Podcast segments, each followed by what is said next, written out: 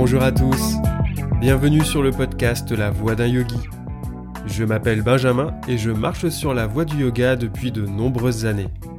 Avec ce podcast, je souhaite explorer avec vous cette mystérieuse voie du yoga en vous proposant des épisodes axés sur la théorie, la spiritualité ou plus libre, et d'autres épisodes plus pratiques dans lesquels on abordera les postures, les techniques de respiration et bien d'autres choses encore. Alors, en route?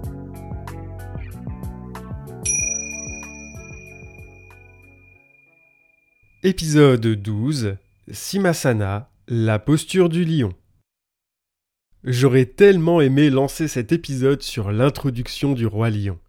Mais comme je ne tiens pas à attirer les avocats de Disney, il faudra donc se contenter de notre imagination. Pour prolonger l'exploration des yamas, j'ai choisi d'aborder la posture du lion, car elle permet entre autres d'évacuer les tensions et des émotions comme la colère. Dans mon petit parcours de yogi, j'ai remarqué que cette posture n'était pas souvent pratiquée en cours de yoga. Pourtant, elle figure parmi les plus anciennes et les plus importantes selon les traités de Hatha Yoga. Par exemple, la Vasista Samhita la décrit comme une posture constamment vénérée par les yogis.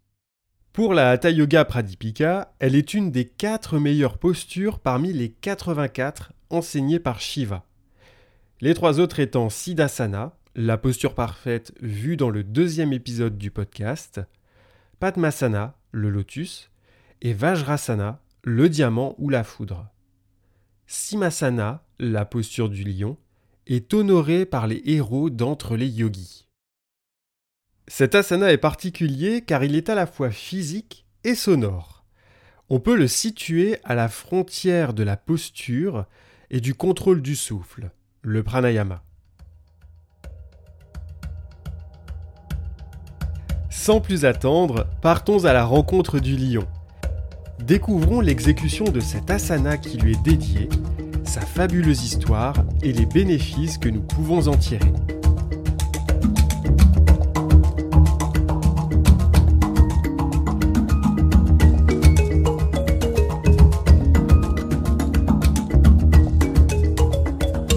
Signifie en sanskrit lion. Asana, posture. Pour réaliser Simasana, il faut se placer en position agenouillée et croiser les chevilles. La gauche étant celle qui touche le sol. On fait en sorte que les orteils soient relâchés et pointent vers l'arrière. Puis l'on pose la zone du périnée sur les talons. Une fois installé, on étire la colonne vertébrale et on rentre le menton pour que la nuque reste dans l'alignement. Les mains sont posées sur les genoux les doigts bien écartés. On prend ensuite une grande inspiration et sur l'expiration, on se penche légèrement en avant, on ouvre grand les yeux et la bouche, on tire la langue au maximum, on place le regard sur la région du troisième œil, située entre les deux sourcils, et on pousse une puissante expiration en prononçant Ha comme un rugissement. On veillera également à bien rentrer le ventre et à contracter légèrement le périnée. Quand l'expiration se termine, on revient en position initiale, on prend une petite pause si nécessaire, et on recommence deux ou trois fois. Libre à vous d'en faire plus, bien entendu. Certains manuels comme celui d'André Van Disbeth recommandent par exemple entre 10 et 15 fois. Il existe plusieurs variantes et des aménagements. Au lieu de fixer le troisième œil, le regard peut se fixer sur la pointe du nez, comme si on louchait. On peut également décroiser les chevilles, écarter les genoux, poser les mains au sol et basculer légèrement le poids du corps sur les bras. Simasana est l'occasion pour moi d'introduire les bandas, que l'on désigne par ligature ou verrou, afin de maintenir et de diriger l'énergie vitale, le prana. Il existe plusieurs bandas, dont trois principaux. Uddiyana Banda, qui se manifeste par une aspiration de la paroi abdominale pour diriger l'énergie vers le haut. Mula Banda, le verrou du périnée, qui sera une contraction de celui-ci. et Jalandhara Bandha, le verrou de la gorge, qui consistera à appliquer le menton sur la fourchette du sternum tout en contractant la gorge. Dans le lion, il est possible de mettre en place Jalandhara Bandha lors de l'inspiration. Une fois le bandha installé, maintenez celui-ci le temps d'une rétention de souffle. Et quand le besoin d'expirer se fait sentir, libérez votre gorge et votre rugissement. De toute façon, si vous maintenez Jalandhara Bandha lors du rugissement, vous aurez énormément de difficultés à tirer la langue et à rugir. Sans les bandas, l'énergie se disperse. Leur utilisation permet de la faire circuler le long de la colonne vertébrale. Les employer permet aussi de protéger le corps. Par exemple, Jalandhara Bandha protégera la tête. Mula Bandha le plancher pelvien et renforcera la ceinture abdominale qui protégera le bas du dos.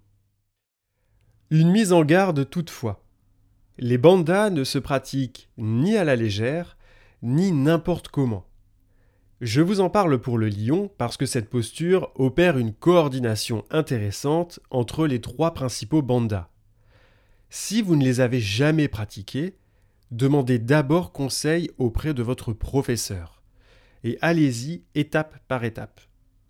Prenez d'abord le temps de bien vous familiariser avec les postures, d'y trouver une aisance avec votre souffle, avant d'ajouter une couche supplémentaire. Ça peut prendre des mois, voire des années. Chacun avance à son rythme. La patience est mère de toutes les vertus et c'est surtout la meilleure amie des yogis et des yoginis.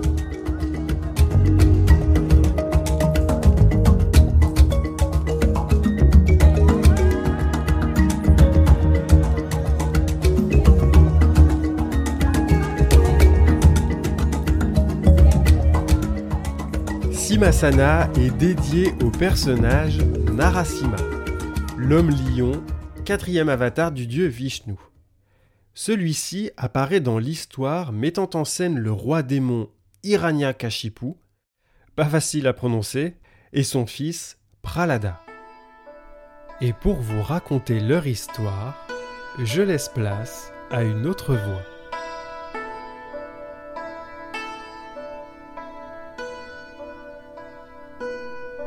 Hiranyakashipu était un démon qui menait une ascèse corporelle et spirituelle rigoureuse. Pour le féliciter, le dieu Brahma lui accorda trois vœux. Le premier vœu d'Hiranyakashipu fut de ne pas être tué par un animal, par un homme et par un dieu. Le deuxième, ne pas être tué le jour et la nuit. Le troisième, ne pas être tué ni dans sa demeure, ni dehors.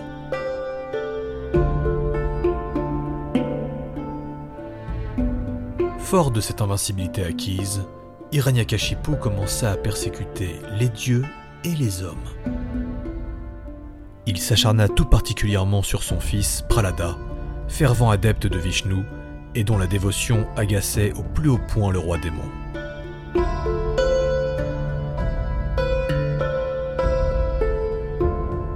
Malgré les nombreuses épreuves imposées par son père, Pralada en sortait toujours indemne, protégé par la grâce de Vishnu. Excédé par la foi de son fils, Hiranyakashipu lui demanda pourquoi, si Vishnu était omniprésent et omnipotent, on ne le voyait pas partout. Pour illustrer son propos, le roi frappa avec mépris un pilier de son palais.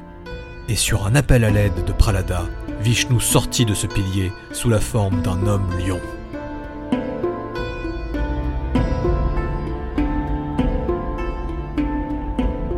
C'était le crépuscule. Ce n'était donc ni le jour, ni la nuit, ni tout à fait un homme, ni un animal, ni un dieu. Narasimha souleva Hiranyakashipu et le posa sur ses genoux, au seuil de son palais, ni à l'intérieur, ni à l'extérieur. Les griffes de Narasimha s'abattirent alors sur Hiranyakashipu et le taillèrent en pièces. Et c'est ainsi que Pralada succéda au trône de son père et régna avec justice et humilité.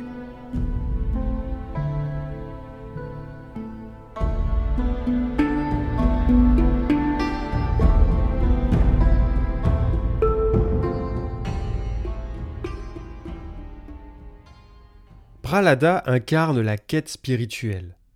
Il nous démontre que la foi et la ferveur, pas forcément en une divinité, ont raison de toutes les difficultés et de tous les dangers. Avec Simasana, le yogi trouve la force de s'élever contre les forces brutales et les passions égoïstes représentées par Kashipu.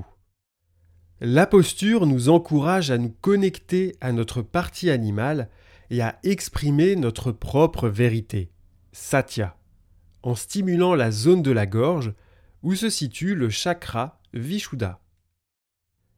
Dans de nombreuses cultures et religions, le lion est associé à la souveraineté, au pouvoir, à la sagesse, à la justice, ou encore au courage et à la force. Dans la Bhagavad Gita, Krishna est décrit comme le lion des animaux. Bouddha est le lion de la lignée des Shakya. Le Christ, le lion de Judas. Et Ali, magnifié par les chiites, est le lion d'Allah. On retrouve cette image également en astrologie. Situé en cinquième position, le signe du lion est défini comme le roi du zodiaque, son astre n'étant autre que le soleil. Cependant, le lion n'échappe pas à une portée symbolique plus obscure.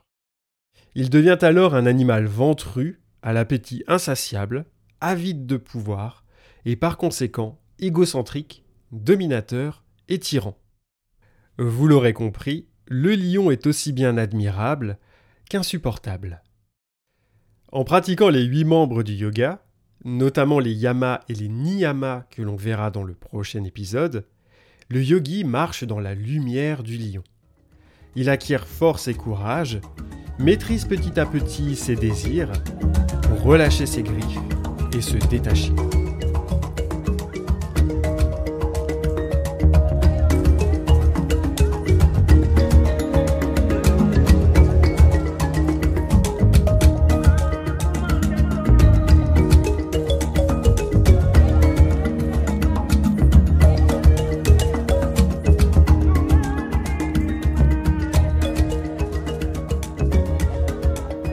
Pratiquer la posture du lion procure de nombreux bienfaits sur plusieurs parties du corps. Pour commencer, celle-ci libère les tensions, expulse l'agressivité et facilite l'activation du système parasympathique, système nerveux végétatif responsable de la relaxation et du repos. La posture se montre efficace contre le bégaiement, purifie la bouche et lutte contre la mauvaise haleine. Simasana vivifie les muscles du visage et agit en tant qu'automassage. L'écarquillement des yeux et la convergence des globes oculaires sur le troisième œil ou la pointe du nez stimulent la musculature des yeux, ce qui est très bon pour la vue. En ouvrant grand la mâchoire, on reproduit le mouvement similaire à celui du bâillement. Simasana aura donc le même effet relaxant. Tirer la langue agira sur le plexus glossopharyngien et les cordes vocales. Les grands yogis affirment que le lion donne une voix plus claire. Dans la partie symbolique, j'évoquais le chakra de la gorge lié à la communication, l'expression de nos sentiments et de notre vérité. La contraction des muscles du cou va entraîner une stimulation et une tonification de la glande thyroïde. C'est là que je vais poser la seule contre-indication avec cette posture. En cas de goitre, ne la pratiquez pas. Et en cas d'hyperthyroïdie, demandez conseil à votre spécialiste et soyez très vigilant quant aux effets produits. Descendons maintenant au niveau du périnée. La compression de celui-ci assure un bon fonctionnement des glandes génitales. Et messieurs, sachez que le lion est excellent pour notre efficience sexuelle. Simasana stimule également le premier chakra, Muladhara, qui nous relie au monde physique et nous permet de nous y ancrer pour y fonder notre existence avec un sentiment de sécurité, de force intérieure et d'harmonie. Dernier point important avec notre lion. Il est amusant et intéressant à pratiquer, surtout dans un cours. L'asana nous demandera de surmonter la peur de paraître ridicule en grimaçant de la sorte. Si vous enseignez le yoga et que vous sentez que vos élèves sont un petit peu frileux par rapport à cette peur de paraître ridicule, je vous suggère d'amener cette posture avec humour et bienveillance pour détendre l'atmosphère. Jouez la carte de l'autodérision et pourquoi pas rire un bon coup tous ensemble. Après tout, le yoga du rire existe bien.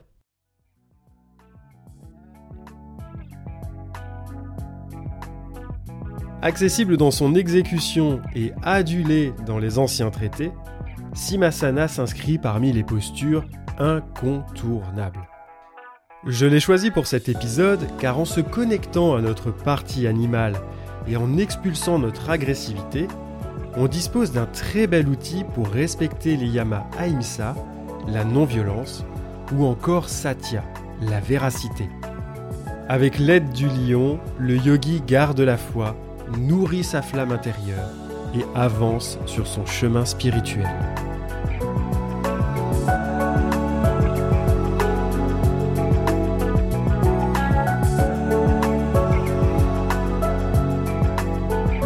Merci d'avoir écouté cet épisode.